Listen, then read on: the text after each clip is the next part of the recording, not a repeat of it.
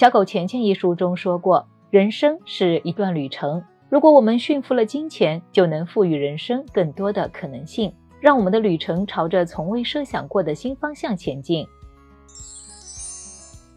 你好，欢迎收听简七周报。想提升经济敏感度，抓住更多投资机会的小伙伴，赠送你十五天简七 VIP。在公众号“简七独裁，回复“电台”免费领取。一起来听听本周的内容吧。第一条解读来听一听本周大事件。回顾刚过去的一周，随着每天新的经济数据出炉，四月份的经济情况咱们有个大概了解了。今天再和小伙伴们一起复盘一下。周二咱们分析了麻辣粉的操作，并没有如市场预期的那样降低利率，只是多放了一点水，说明咱们还是以稳为主。周三，央行的货币政策报告也印证了这一点，通篇突出了一个“稳”字，稳利率、稳预期、稳风险。主要是因为咱们老百姓现在还不太敢消费，所以要通过稳就业、增预期等方式改善老百姓的预期，让我们敢花钱、少储蓄。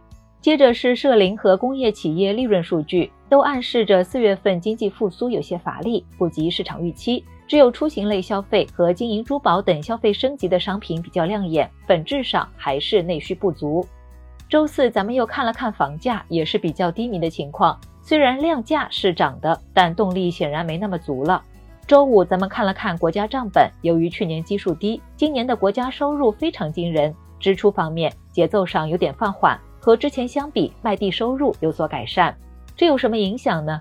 四月份的经济复苏明显放缓，经济数据总体上低于预期，既有前期热情高涨、需求集中释放的原因，也有地产投资拖累的原因。主要的亮点在于服务业的修复回暖呈现结构性。接下来如果内需没啥改善，收入和就业预期仍然不乐观，经济修复速度估计还会放缓，结构分化的趋势也会延续。再考虑到海外经济衰退的大趋势，外需也不太靠谱。所以下一阶段经济面临的挑战可能会更大，这就需要政策在扩大内需、稳定外贸方面给出更大力度的支持。第二条解读来听一听阿里巴巴的一季报。前天阿里公布一季度业绩以及二零二三财年全年业绩。今年第一季度，阿里收入同比增长百分之二，净利润为两百三十五亿元，同比增长百分之两百四十五。二零二三财年，阿里实现收入同比增长百分之一点八。净利润为六百五十六亿元，同比增长百分之三十九。这意味着什么呢？分业务来看，国内业务率先复苏。中国商业业务方面，淘宝天猫仍是收入大头。今年三月份，淘宝和天猫的商品 GMV 增长转为正数，其中饰品和保健品更受大家青睐。而本地生活服务也因为消费复苏表现不错，订单增长超百分之二十。其中，今年三月份，高德日均活跃用户数量创一点五亿的新高。飞猪国内酒店的预订价值也较二零一九年同期增长超百分之七十。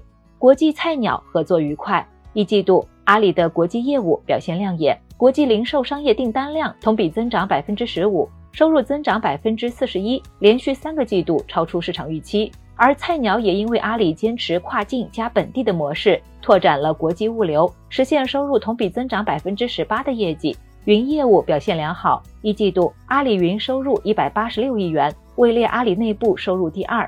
阿里云一直都是国内公有云市场的老大，推出的 AI 大模型通义千问已经吸引了超过二十万家企业，再加上前段时间阿里云的大幅降价，更是赚足了消费者的好感。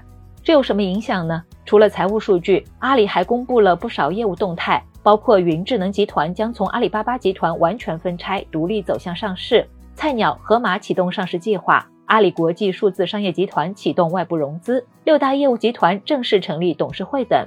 随着一加六加 N 组织变革的落地，阿里全面做轻做薄，员工也为各自的业务而战。未来，阿里将转向控股集团，运营重心也会从具体业务中抽离出来，将精力更多投向投资和创新当中。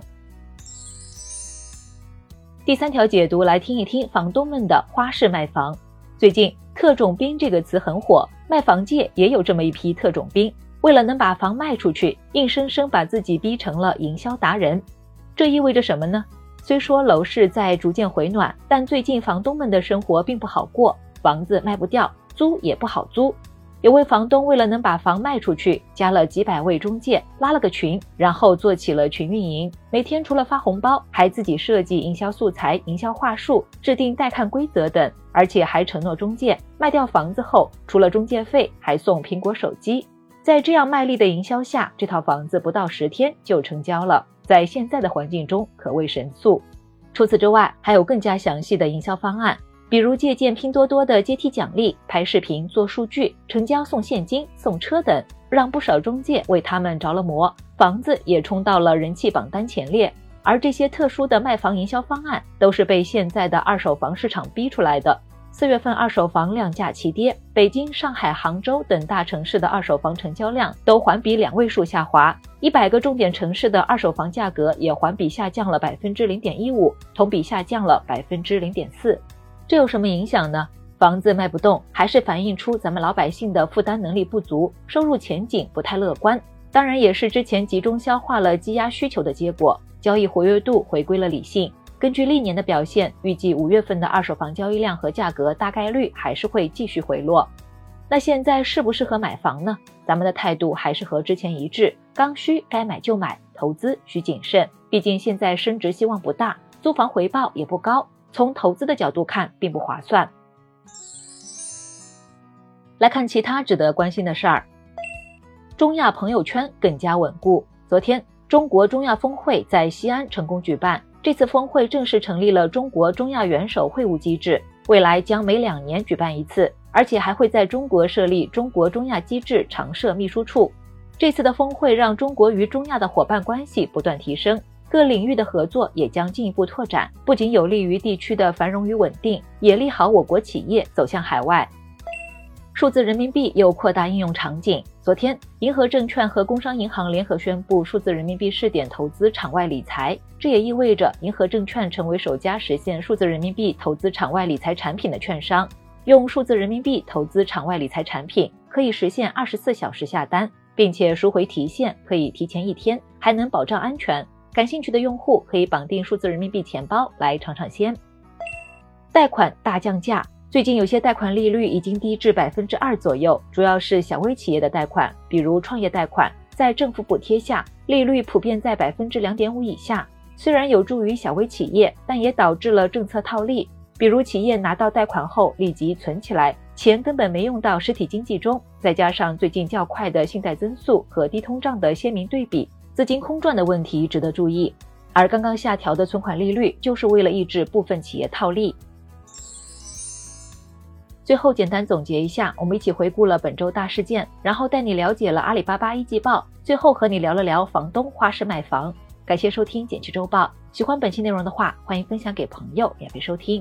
最后推荐一篇精选的晚上聊财经，人生中百分之二的大事，我们该如何做决定？超越智商。欢迎点击文字区链接收看，周末愉快，周一见哦。